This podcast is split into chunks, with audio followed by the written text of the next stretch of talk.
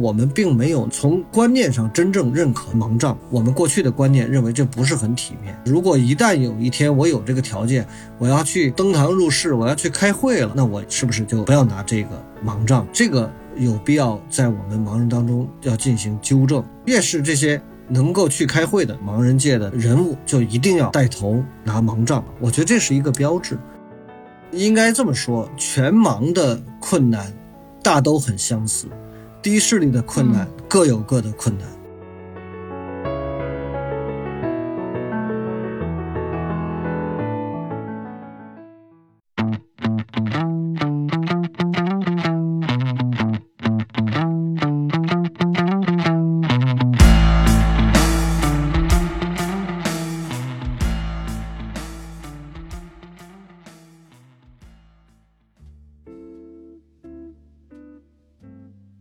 大家好，您现在收听的是中国盲文图书馆播客节目《第二视觉》，我是小五。这是一档关于盲人生活文化的播客节目，希望你能够在这档播客当中了解到以往你不常关注的群体以及他们的那些事。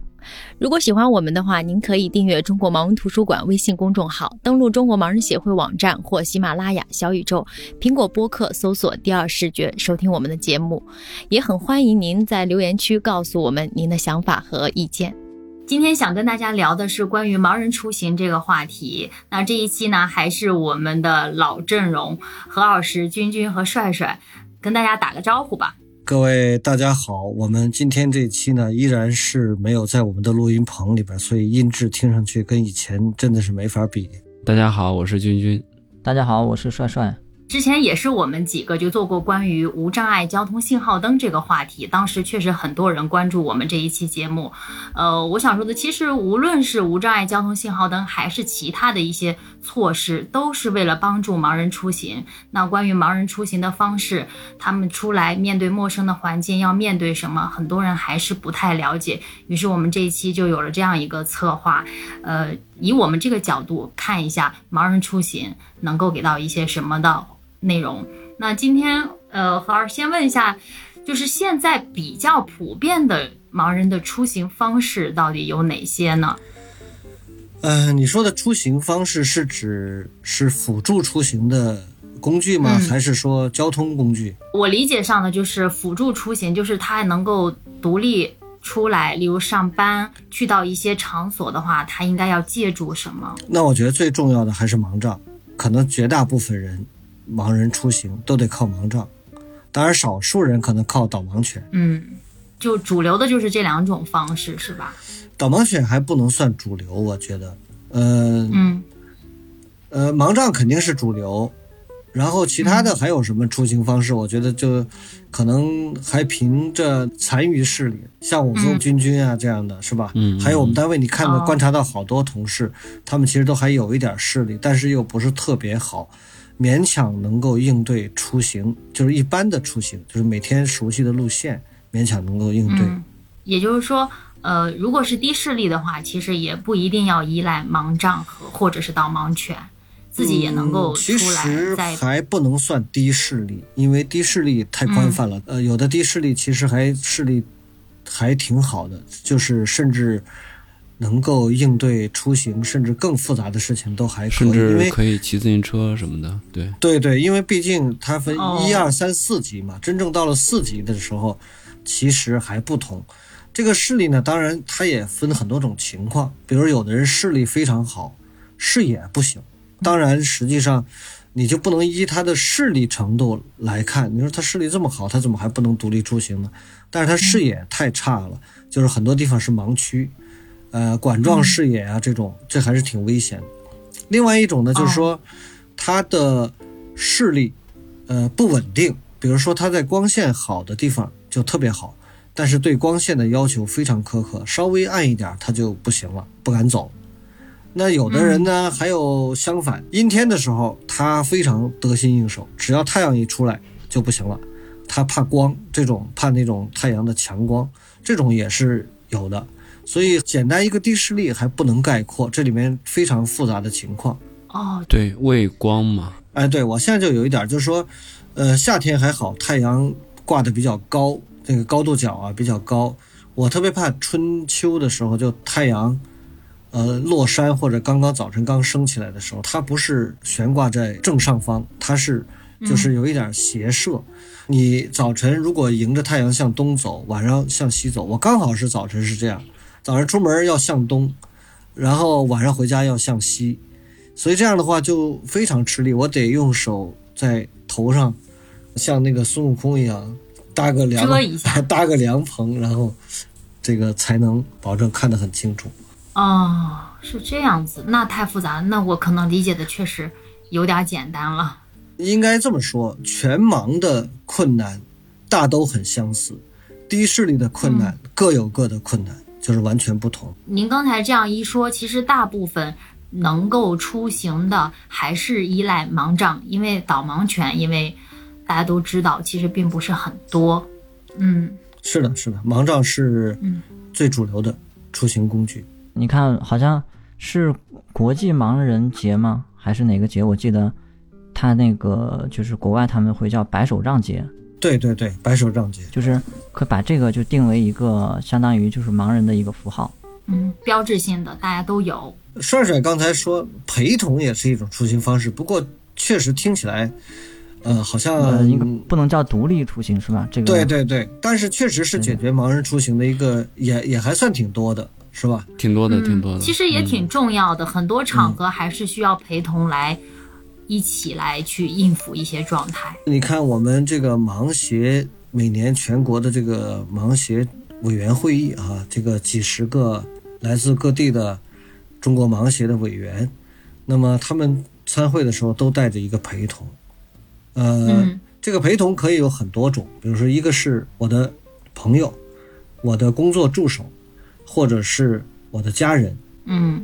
那独立出行，那如果是依赖导盲犬和盲杖的话，就算得上是独立出行了，是吧？对，在我们国家的呃台湾、香港地区，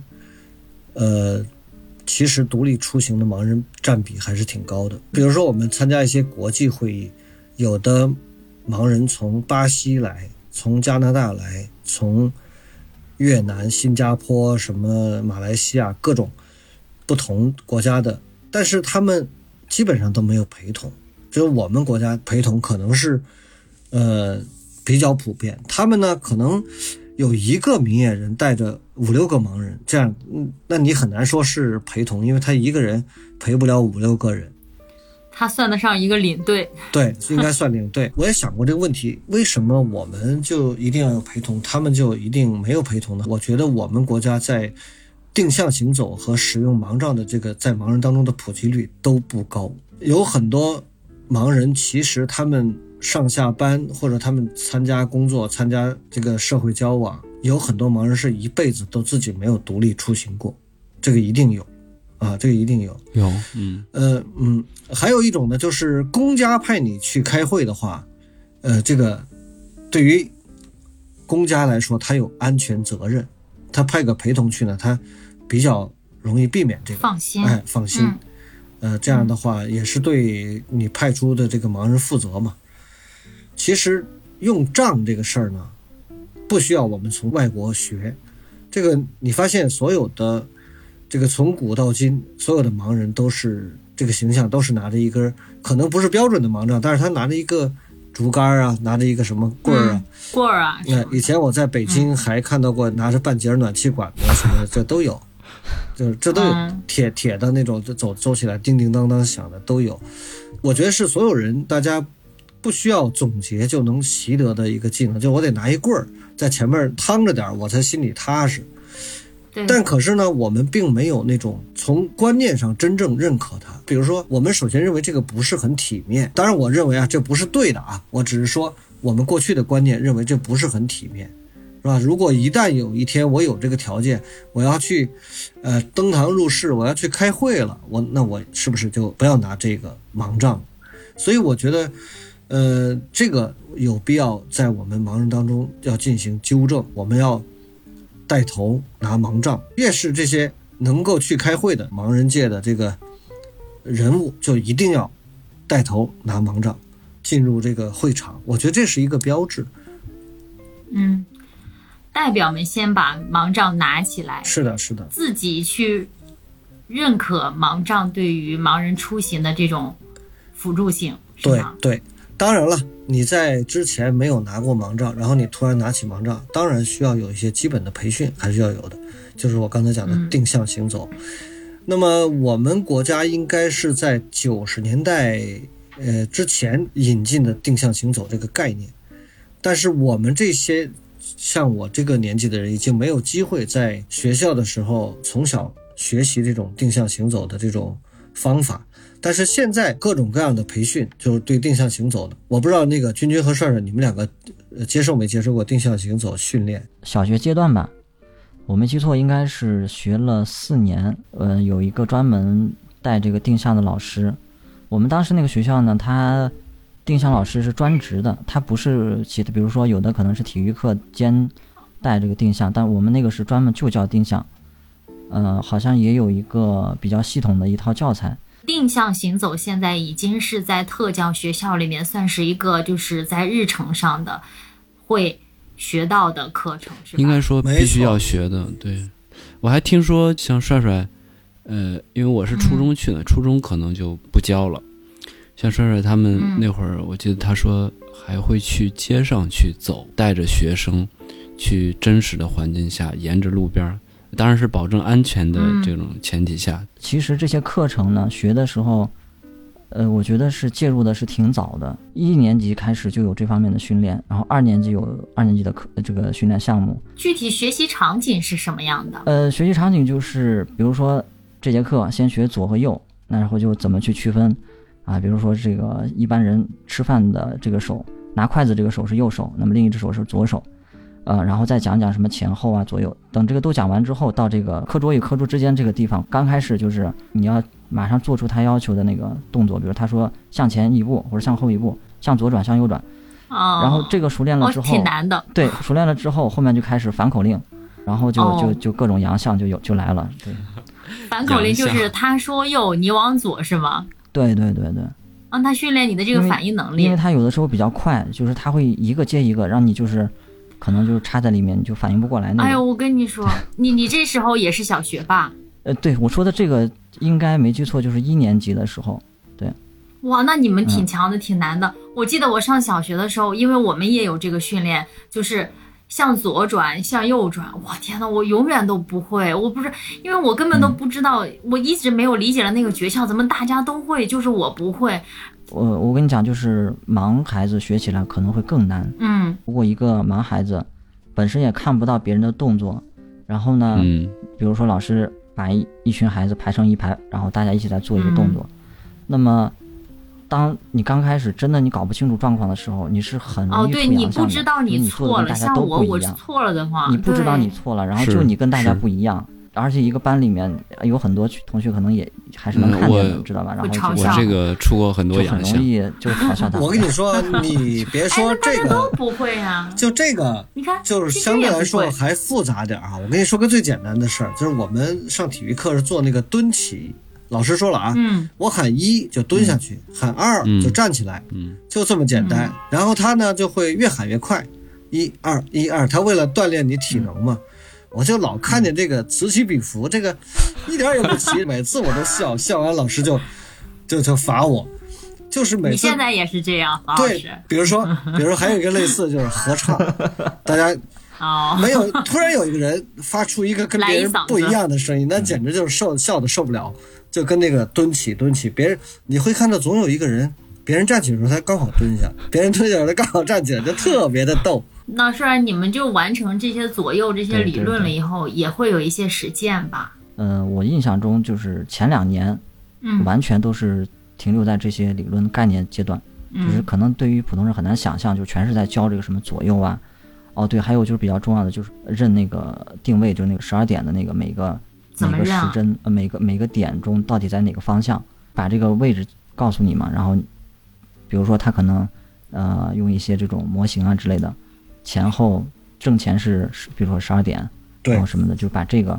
这个关系要告诉就你。认这个表他给你一个表盘其实小五你可能有一个误解，就认这个表盘不一定需要视觉的，就是你你知道最早期的摸也行。哎，摸也行，凭想象也可以。比如我们坐在一个饭桌圆桌啊，大家聚餐，做一个想象不行吧？想象当然可以了。以比如说我们现在做，想象你得你得在我的曾经能哪看到过，你才能想象。你如果是全盲，一老师开始就是全盲老师讲过呀，老师老师会讲啊。我们现在最流行的就比如大家坐在一个圆桌上吃饭，嗯这圆桌可能坐了呃十来个人啊，这个十一二个人吧。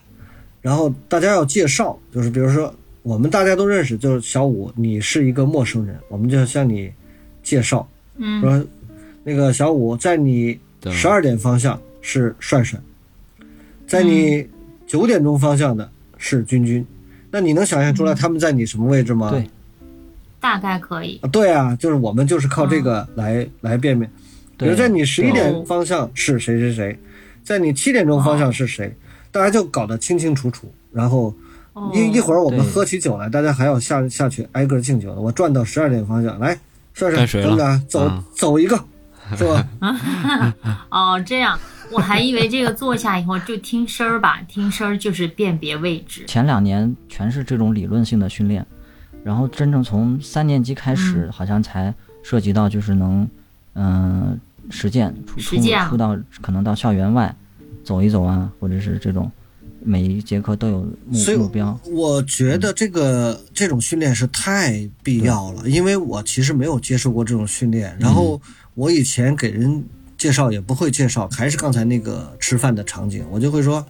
呃，小五在你左边的是谁，在左边是谁，再下去是谁，啊然后你你 那不落在一起了哈？对你你左左左左，就还不如换着右边说更简单了，是吧？嗯嗯啊所以你你你用左右这个前后这个事儿，在这种圆桌场景不能概括，是吧？不能够前后左右只能是四个方向。，对描述不了，所以这个表盘这个真是太科学了，我觉得。嗯，是。定向怎么定向啊？我因为我有经验，就是闭上眼睛以后总容易走歪。你你说的这个也是一个非常重要的一个训练项目，包括就是我们嗯原先小时候那个，每年都有那个技能大赛，把所有的人参加都眼睛蒙起来，然后把你从操场的这个这边给你找一个出发点，然后那边有一个标记，然后让你过去，然后看看偏差，谁的偏差最小，谁就获胜。嗯、这这个还是非常有难度的。定向到底靠什么来判断，来定这个直线？我觉得定向是一个对这个呃，应该是对各种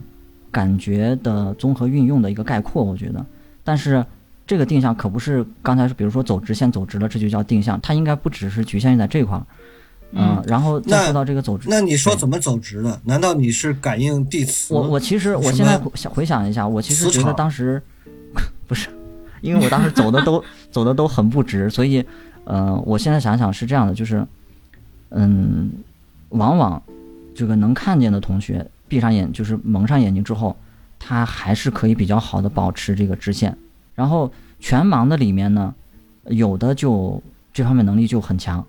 但是有的就很不行。随着我后来自己就是独立出行多了之后，我自己的总结的感觉是，其实这个我觉得跟自己的这种平衡能力关系挺大的。人这个比如说重心左右左右脚这个互相轮替的过程中，有可能你哪一只脚的它这个就比重心就相对就偏的多一点，随着这个步子多了之后，这个偏差就越来越大。我有一个不同看法，我觉得还是有嗯参照，就是无论如何你是是找到参照的。比如你假设我们把小五放在一个旷野上，然后也是没有太阳、没有月亮、没有星星，就是一个完全、嗯呃完全一个大白天没有太阳的，然后周围没有任何参照，你向四面看上去都是一望无边，都是一样的景致，你让他走个直线，我觉得也那也很难。我觉得很难。当时我们训练的时候呢，呃，基本上就是这样一个场景，就是他会选什么呢？他会比如说一个操场的一个边，他不会给你找一个很有特点的一个靠近某一边，他是给你在正中间或者是在就是比较靠中间的一个比较平的一个地方，随机给你选一点让你开始走。所以这一项嗯锻炼的，我我感觉当时我们这个应该主要还是看这个平衡能力。后来我们呃又接触到，比如说盲人有那个叫什么跑步的时候，那个时候他就有有信号了，他就比如说终点会有一个人在那一直拍手，这样的话你就朝着他跑就完事了，这个就肯定不是吹哨吗？我们老师是有那个体育呃吹哨体育老师专用的那个哨啊，你们是哦拍手？跑步这一项，可能不一，可能哎，习惯不一样。你们还有跑们当时步这一我也项吗？跑步是是我们重要的那个训练项目，就体育课嘛。为什么？我们跑六十米，呃，三十米，然后一百米这个就没有全盲同学跑了，好像都是哦，半马，就是短跑六十米全盲的那个同学，那跑起来一般的人都追不上。就是我们学校跟我一起训练的全盲的同学，六十米跑过七秒九、七秒八的样子。哇，那那他得环境多有安全感，他才敢这么冲。你说的这个太对呃了，这个第一点是对体育老师的无条件信任，第二点呢是体育老师一定会在你一开始跑歪了就会及时终止你，就是你比如你一出去就歪了，如果这么跑下去就会跑出跑道，那他一定会立刻第一时间就用哨音就制止你，就立刻停。我们当时上体育课，首先要学会听体育老师的哨子，什么是可以继续跑的，就是比如说一吹那个哨，嘟嘟，那嘟就开始跑，然后他就，如果你跑的比较正常，他就一直就嘟嘟嘟嘟嘟嘟嘟嘟这么虚，哦，有一个引导。像个虚线上。也就是说，他，如果你开始跑歪了，一看一出去就嘟嘟嘟嘟，然后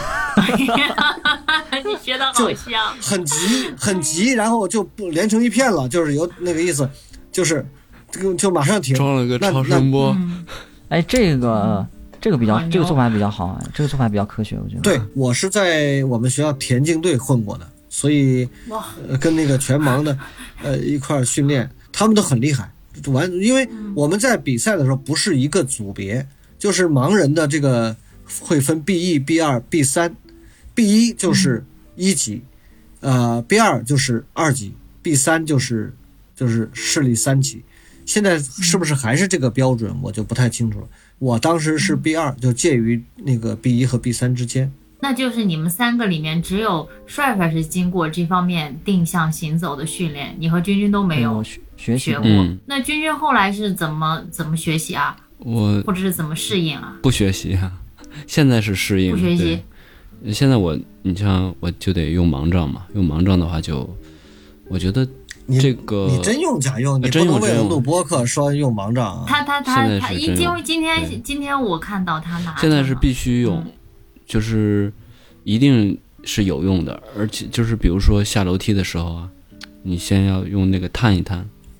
对下楼梯你都现在都要用盲杖是吧？对对对，我下楼梯我还不用，下楼梯我现在看不清，嗯怎么用盲杖这件事也要学习吧，还是靠自己的感觉？我觉得先要了解一下这个 所谓需求，就是你平时会遇到什么，然后可能本能的自己其实是会有一些呃方式，比如说那个公交站，公交站我在这个上边有这个牌子或者有这个柱子挡住了，然后我就会贴着这个边儿，然后让这个盲杖的下端低于这个外沿，然后让它沿着这 这个这个边儿往你说的。这个呀，其实我们当时这个课内就有专门这一项的这个学习。当然，你这个是你自己摸索出来的。我相信这个盲杖应该是有已经有很多人总结出了很多的这种高效的使用的经验。呃，虽然当时我学的时候，我其实觉得这东西不好用，因为我当时可能因为在校内嘛，校内基本上没人会用这个东西，因为大家太熟了，那个环境太熟了，根本用不用不着嗯。但是学的过程都是在这种熟悉的环境下学的。所以经常看到的情况就是，同学们拿着这个盲杖叮了咣啷就是到处跑，其实根本当对对对对对，根本没把它当就是，呃，因为太熟悉了，你你完全用不上，就是会有这种感觉。呃，但是现在我我实践多了之后，我感觉就是学的那些东西，还真的都都有它的应用场景，还挺好的，还都能用得上那。你现在应该把你这一套交给君君。他嗯，他那看他愿不愿意学了。这因为这个东西说实在的，这个东西其实也没多少东西，嗯，但是我觉得用盲杖可能第一步最主要的就是还克服他意思就是让我表示一下，啊、不是不是不是表示我我觉得你是我觉得你刚开始是有点抵触这个盲杖的，其实我觉得呃是这样，就是嗯呃，我我觉得我猜我猜君君是是有一点抵触，因为是吧？对，年轻，你们让人家君君说一下，先给他定定定性，他就对对，就是先定性，对，调子定下了以后，他不好狡辩了。对，嗯，我觉得是因为以前确实在大多数情况下是不需要的，那我就不用，嗯，对，嗯，或者说我用盲杖有时候会更麻烦，我又想收起来，因为觉得效率低。但是现在的话，我就、呃必须用，不得不用，不得不用，是因为嗯障碍确实是有。那他现在就是选选择性的用盲杖是吧？不是全、啊，需要的。时候拿出来一下、呃是吗？出去以后我都会用，可能室内的话就不会用了。就是你那个是可以缩起来的，对对对是吧？，现在因为用这种伸缩的嘛，所以比较方便，对，一下就缩回去了，很快。嗯，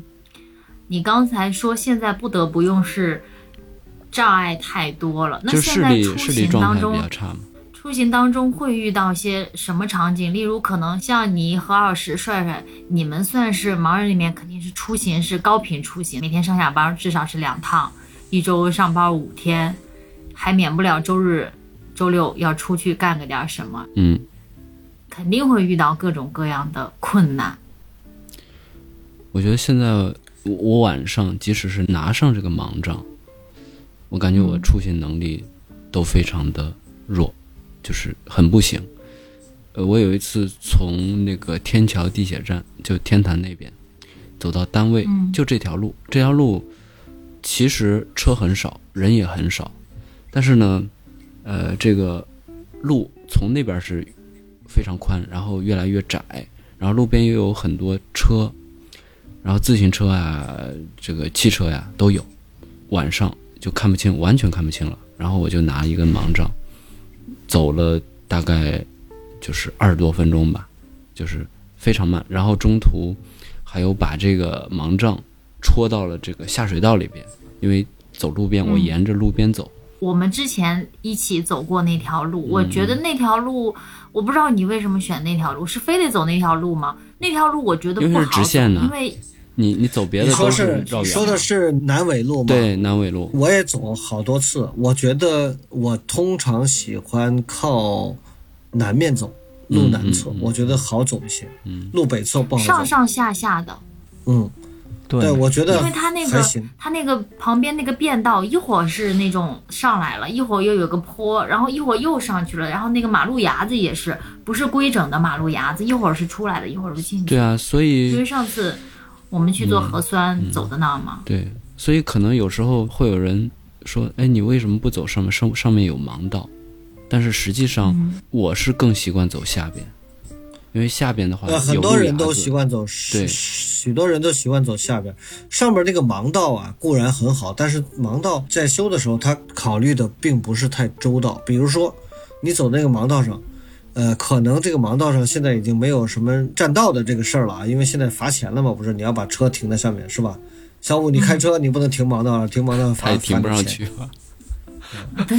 对，然后我技术不好，所以我都很老实的在开。对，然后它现在最大的就是夏天，那个树比较茂密，你经常容易那个脑袋被树那个碰，哎、刮到那个脸啊什么的，嗯这个挺麻烦。不怎么规则吧，是不是就是上边儿，就是你这一段对是是不规则很顺的，然后下一段可能就特别窄或者怎么样。 When I find myself in times of trouble, Mother Mary comes to me, speaking words of wisdom, let it be. And in my hour of darkness, she is standing right in front of me, speaking words of wisdom, let it be. Let it be, let it be, let it be, let it be. Whisper words of wisdom,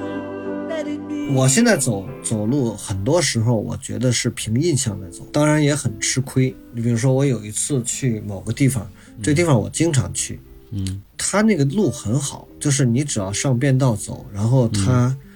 呃，树呢都是灌木，然后也没有碰脑袋的树，也没有斜拉电线什么的，反正都很好，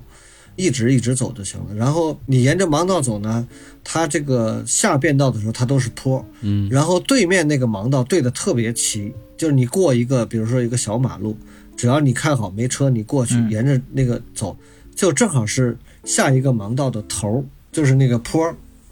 呃，对，接得上，嗯特别好。但是那天我就出了一个问题，不知道为什么那儿突然安上了挡车桩，我现在想起来还有点那个头皮发麻，因为挡车桩这个东西，它各种颜色也各种形状，有的是圆石头，是吧？那种圆石头，圆石头最好了，因为一是它比较醒目，二它个儿比较大，你肯定嗯。像我这个视力不会踢到上面。嗯。还有是那种带颜色的那种杆儿，也也还行，我也我也挺喜欢，看得清清楚楚。最讨厌的就是那种灰了吧唧的那种杆儿，完全看不见，上面还是圆的，它看起来像一个石柱。嗯，那天我走到那儿，就完全没看见，就把那个迎面咚磕到那儿，哎呀，疼得我，就当时就可能本能的大叫一声，然后心里很尴尬的是，我觉得旁边有人围观，我觉得比那个碰一下还疼，很沮丧，很懊恼，就是磕了一下腿，然后等会儿稍微走几步没人了，把裤子撩起来看看啊，腿倒是没破，但是这个真疼啊！我见到的一是那个圆石头就蹲在那儿，二是空心的一个铁的那种柱子，上面是黄黑啊相相间的那种，那个是可以比较好，那个是可以拆掉的，我觉得是吧？是对，那个可以拆对，掉有，些很轻，就还好，你这有时候就嗯，踹飞了。它是空心的嘛里头对，啊，对对对，那种的还行。但是像刚才何老师说的这种，我觉得就真的是很坑。对，我估计很多盲人都有这种经历，反正我也有，就是之前就被卡卡掉皮儿的这种都有。我我跟你说，还别说你自己走，就是有陪同带你，他要稍不仔细，都不注意能把你腿磕了。嗯我说的那次就是君君带着我，哎呀这个不好意思 坐坐坐地铁，走着走着，咣叽一下，我腿就干上去了。我视野窄，我只能看到我前面。不是，那君君说，那那你怎么没撞上去？拿我的腿撞？君君这视野窄，保住了自己，保不住伙伴的。什么嗯踩上狗屎这事儿，在这儿别说关键嗯，对，关键是，帅帅平时你老让人带你出去，然后你对人态度又不好，是吧？所以你这个挡车桩的事儿，趁机弄你一下，啊，对。哎，不至于，不至于，不至于。哎呀，没办法，哎，你说他老带你啊，君君，我倒问你一个问题，就是说，比如说，你是觉得像你这个势力哈，你你是可以怎么有信心带人不是不？不不，不是这个意思，我是说你可以带人，也可以自己走。你是带人觉得更安全呢，还是自己更安全？带人心里。呃对我也是，我小时候就发现，我带着人，我就觉得好像哪儿都能去，这是为什么呢？我也不知道，让我自己去，我还有点意思是你有了帅帅以后啊，是不是心理上的不是不是，不是。更稳更稳。我之前视力比现在要好嘛，然后现在差一些以后，我会感觉我的平衡感出了一些问题，就是我站不稳，有时候。站不稳，也也就是说，你走路的时候，一个人走路的时候，其实没那么稳。我现在盲杖，刚才忘说了，就是还有一个功能，就是真的就是拐杖，就是它它就是能。稳定一些，对。然后拉一个人，实际上有这么一个作用。我不知道何老师想表达是不是这个？就是这个意思，就是这个意嗯思。因为我其实这些年是的，他把你当拐杖用。对，就是别老让我碰挡车桩就行，是吧？拐杖没事儿。这这个都没法没法避免，这个都能理解。就是嗯我之前有个体会，就是我一开始特别抵触一个人这个出去走走路的。嗯。然后那会儿有一次有一个机会，就是我跟我一个同学，我俩都看不见，而且都全盲，嗯。然后我俩就拉着，就是其实都知道对方看不见，嗯。但是两个人拉着拉着一起出去的话，手拉手。不知，道怎么就感觉那么很放松，就是感觉很放松，没有就没有一个人要是出去那么啊，感觉那么孤独吧，就是那你这个的话就是好像就是心理上的，对纯对对，我就可能心理心理上更多一点，但是确实会有感觉会更安全或者更可靠，会有这种感觉。嗯，也有更敢走可能。比如说前面台阶嗯，呃，你可能没踩好，然后后边又给你拽了一下，哎，稳住了，嗯，没倒。嗯对对，这是有可能的，对对真真的，嗯这是有可能。还有就是说，比如说你稍前半步，然后你踩空了一下，他在后边追你一下呢，你就不至于一下踩到底，是吧？是的，这个还是嗯。是是有这个是有这个，像这种呃在路上的状况，不只是你们要学着怎么去应对，路上的行人也需要有一个。基本的一个。常识。就例如，我就说都不是说路人吧，你看我在咱们单位这么长时间，陆陆续续也接触到一些盲人，也会有一些场景。就是那天我也遇到这个问题，我在单位开了车，我从后面那个车库出来，有一个就是那个起降杆，我要出嘛。这个起降杆一出来，就是一条人行道，那上面有特别多的电动车啊，也有人在走。那天我一出那个口儿，恰好就那路上就人特别多，我实际上是没法再往前走的，要不然就会撞到人。我一般会让他们先过去，以后我再进到主干道里面去去走。那天呢，正好就有咱们单位一个同事，我就看到他拿着盲杖过来了，可是我在那个位置真的挡到他了。一下子我真的慌了，我不知道该怎么办，因为我往前走不行，可是我停在那儿也不行，他会撞到我的车，会挡到他嗯，然后你想，我都见了这么多，就这么工作这么长时间，我也慌了，我怎么办呀？怎么办啊？我踩油门他踩油门，他 不行呀，我就当时就愣在了原地，我前也不是，后也不是，不动不动不动也不是，你什么都不做，你为也也也还好。你为什么不按一下喇叭呢？吓人也不行。怕吓到他，我怕哦吓到他，你千万因为不能，我我觉得、嗯我觉得你这个做法非常负责，非常好。我实在不知道该怎么办是合适的，然后我就真的像帅帅说的那样没有动，然后嗯我正好他拿的盲杖探，然后就探到了我的车，然后他就嗯也很熟练，因为估计也经历过这种，他就又往外面扩了一下然后一直扒着我的车的边儿，然后他一直敲敲敲，然后就顺利的过去了。我我不是吧不心疼，我不心疼，我只是觉得很很抱歉，因为我也没有太好的应对方式。然后那我后来个一想，那个盲人就是他拿着盲杖，就是不是我吧是沿 不是，沿着你我当时我真的很觉沿着得我真的心里特别愧疚。沿着你的车的那个边儿上是吧？一直就绕。嗯，他沿着我的车头出去了，因为我车坚持头出去了没有动。我曾经有个经历，就是走在一个小市场，就是咱们那个路对面那个那个不是有一个那个小市场的一个一个人行，也算是一个小胡同的入口吧。那个地方下午往往人非常多，然后有一天我从那儿过的时候，对，然后有个车就从里面出来。嗯其实他那个车呀、他这个本身呃这个发动机的声音，我隔老远我就听到他了，我是注意到他的。呃，但是呢，我我是在向他一边靠近，我在一边在判断我该从左边过还是右边过会更好一点。呃，离他肯定还是有一定距离，还绝对还没有到撞上他的这种程度。他可能也也担心我碰上他的车，也可能是想给我一个友好的一个提示，他就摁了两声喇叭。嗯，因为我正在聚精会神在分析这个情况的时候，他咣咣来两下，我当时就懵了，我直接就跳起来了。然后气得我气得 我从他身边过去，他一看到，因为他一看到我那个那个情况，他一看到我那个反应，他就知道他吓到我，他也感觉很不好意思，嗯。他马上给我道歉，但是我还是抑制不住我心中的那那种那种情绪，你知道吗？我还是砸了，我还是骂了他两句，我还是骂他两句。虽虽然我没用脏话，但是我我是非常跟他擦肩而过的时候，我还是告诉他，我就说，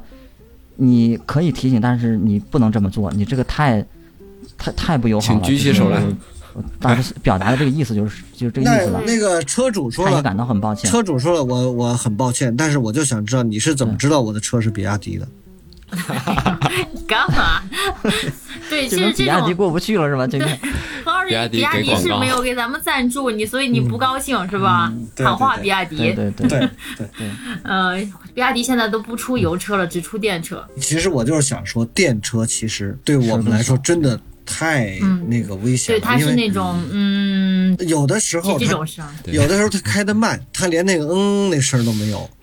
都没有。就有一天早晨，实我在胡同里走吧，我这个可能因为前边没车，我们家那个它是个单行线，它的车呢永远都是从我身后来，一般我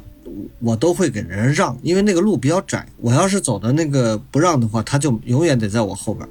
但是我一般都会给人让。前提是我得听得见你后边有车才行。嗯，结果我就那天可能也没太集中，脑子里边想着什么事儿，然后就往前走，走的还挺快然后我就老觉得后边有点小风，老我回头小风，我回头一看，特别新的一个白色的车跟着我，哎呦，我也挺不好意思，因为我不是故意的，因为人家车主肯定也觉得你很奇怪，你这个人怎么这不知道后边有车？但是你想，你你在前面我我能看见你，后边我根本就不知道，一点声音都没有。然后我往旁边让了一下，对，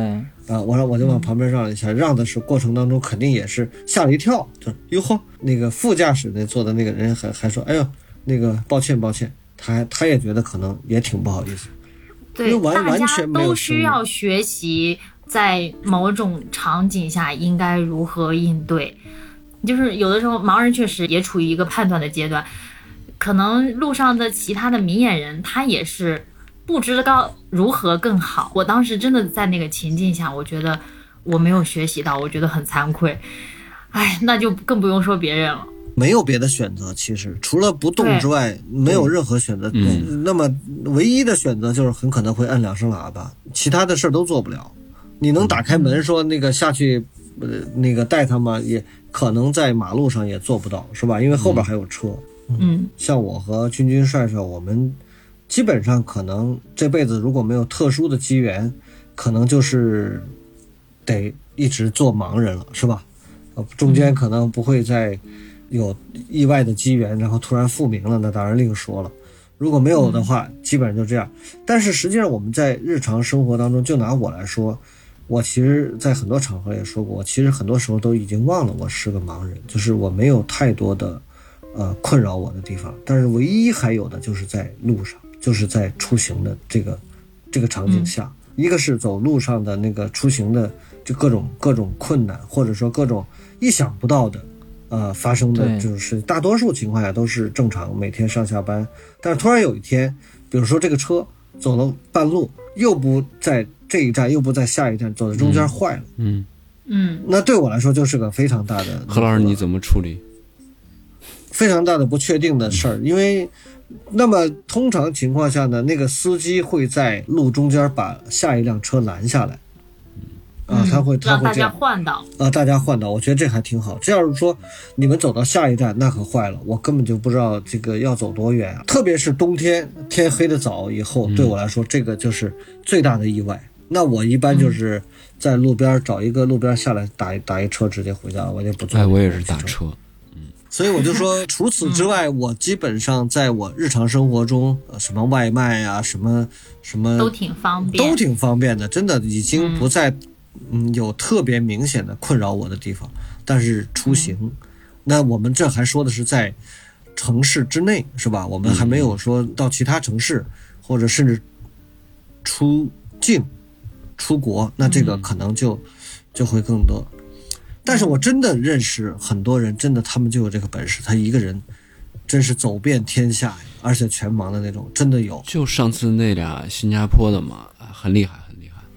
就打车。然后那天我是送他们下去，送送他们下去，但是其实他们不用我带，嗯、就很感觉很是熟。是他肯定不是在北京学的这个技能，他肯定是在新加坡学的那套技能。他到北京他还照用，那说明人家这个技能非常到位，就是真应该的真的普及。是。所以呢，新加坡的盲人他们每次来，我因为我跟他们关系都很好，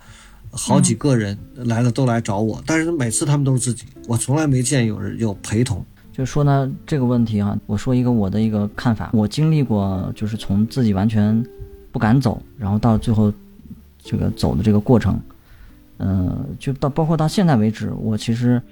对待就是全盲真正的说走出去、走出家门这件事儿，我觉得我们往往看到的是一个一个人他的一个走出来了，结果，就比如说我们看到说一个盲人，比如说他从什么地方特别远，哎，特别远，他他走了很远，然后他到了他想去的地方了。但实际上就是说，这个过程有可能是一般人都想象不出来的这种各种嗯各样的这种、呃情况，呃各种各样的困难。嗯、或者说，其实在我刚开始不愿意往出走，或者说我呃有那么一个阶段的时候，我其实当时的一个观点，一方面是这个，当然这个基本的定向的这个技能，这些是不用说的了。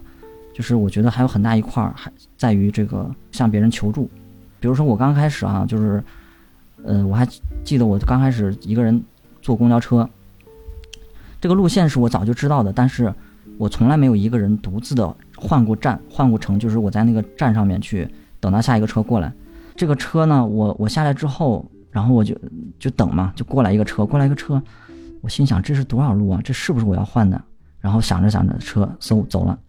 一会儿又来一个，我说这这个是不是呀？还在琢磨，因为这车一点声儿没有，然后这个周围也也没什么人，也听不到什么动静，又嗖又走了，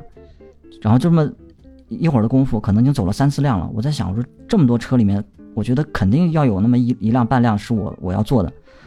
这时候心里就心里特别有压力，你知道，就是我会觉得，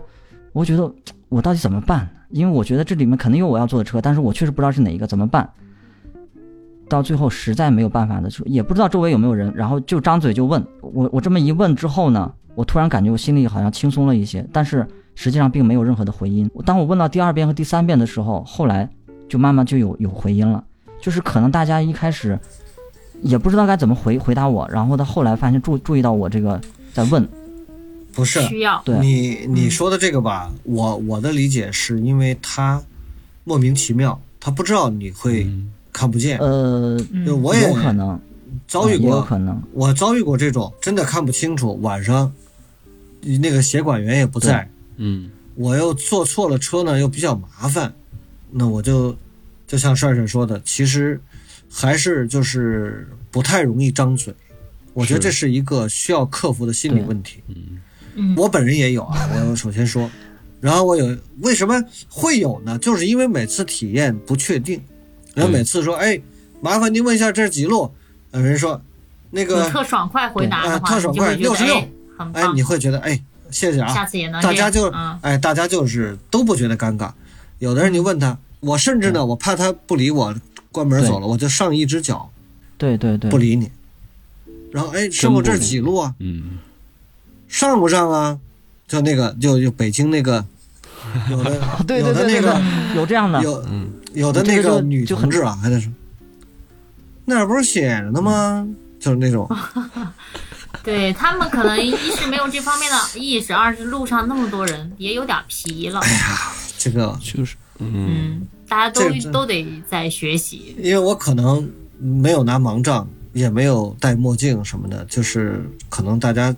嗯无法辨识你是个盲人，人家觉得你这个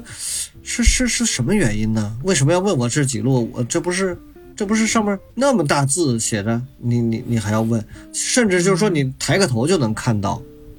所以不拿盲杖的话，确实这种这种问题其实遇到挺多的，就是走着走着，哎，小我相信你，嗯。你如果拿着盲杖现在体杖，会到，你问人家，我觉得会不一样。那会不会就是需要你先表明自己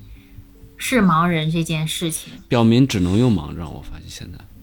这东西、啊，那你不会，那你不会在前面的你你可不可以在那个前面的时候加一句？不好意思，我觉得我我觉得看不太清楚，呃，我看不到，就是这种表达是哎，小五，你说的这个，别人也给我建议过，但实际上我想说的意思就是在往往来不及在这种场合下，就是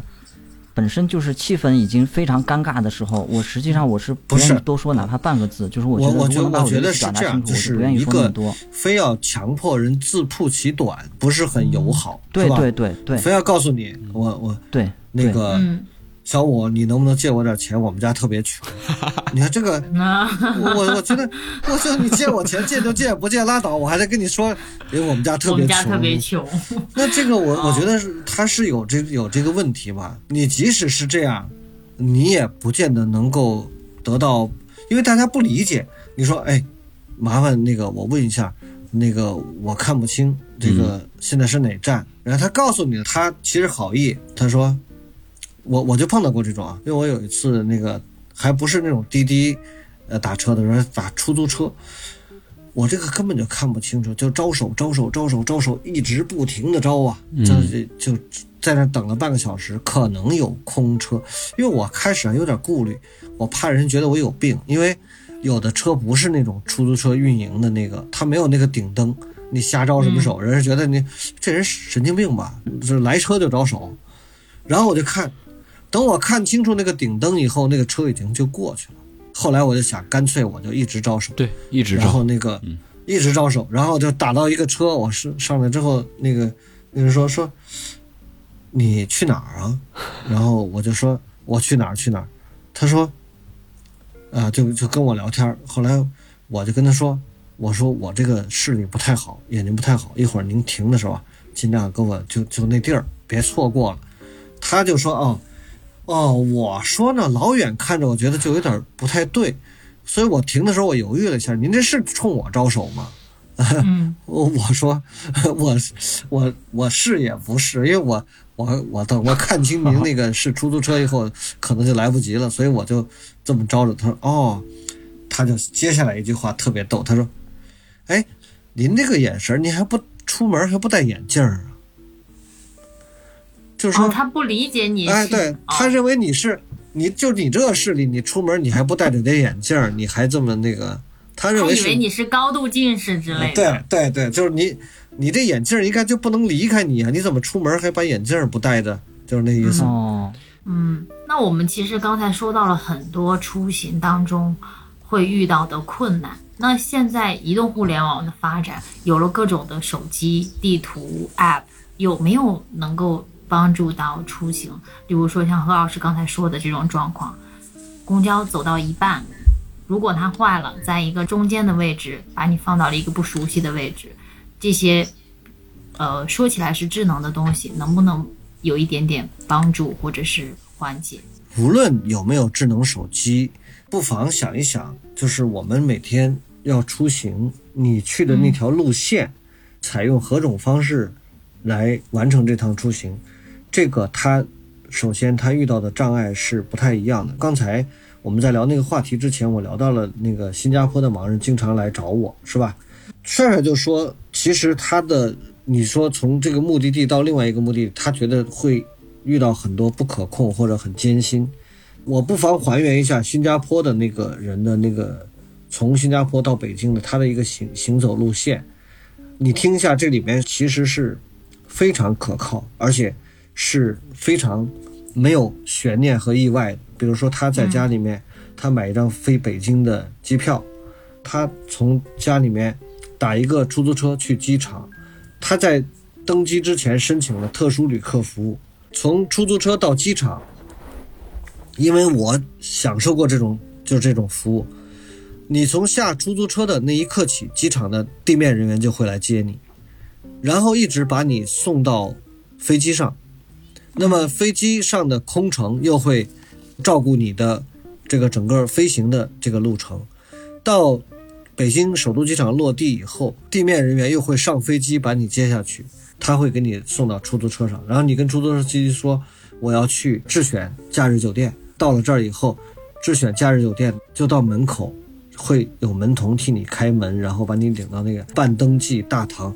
这一路下来是完全没有任何障碍。的，啊，这完全没有任何障碍。反之，我到图书馆活动，然后我们图书馆当然我们会接他了。我们会照顾他。图书馆完成了参观交流之后，打出租车回到酒店，酒店帮他叫出租车送到机场，机场地面人员接他，然后送上飞机，空乘照顾他全程。新加坡落地，地面人员上飞机接他，打出租车回到家，完全没有任何问题。这一趟行程你会发现，虽然很复杂，虽然是从新加坡到北京，北京返回新加坡，就这么一个路线，实际上这里面没有一环是不可控的。没有一环是会发生意外的，所以你这个出行会非常顺畅，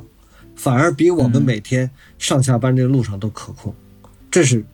嗯对吧？嗯，对，我觉得现在就是，如果你这个出行是必须的，就必须得去，整个出行你也觉得不可控，有很多自己把握不了，那么我觉得应对的办法就是花钱买服务，啊，花钱买服务。花钱买服务就是我说的，就是你你你打车嘛，打车就可以一定程度上，呃，保证你这个起码就是，呃，什么坐公交还要换乘地倒地铁这种不可控的这种几率会被降到最低，从 A D 到 B D 直接到达，剩下的事儿再想办法。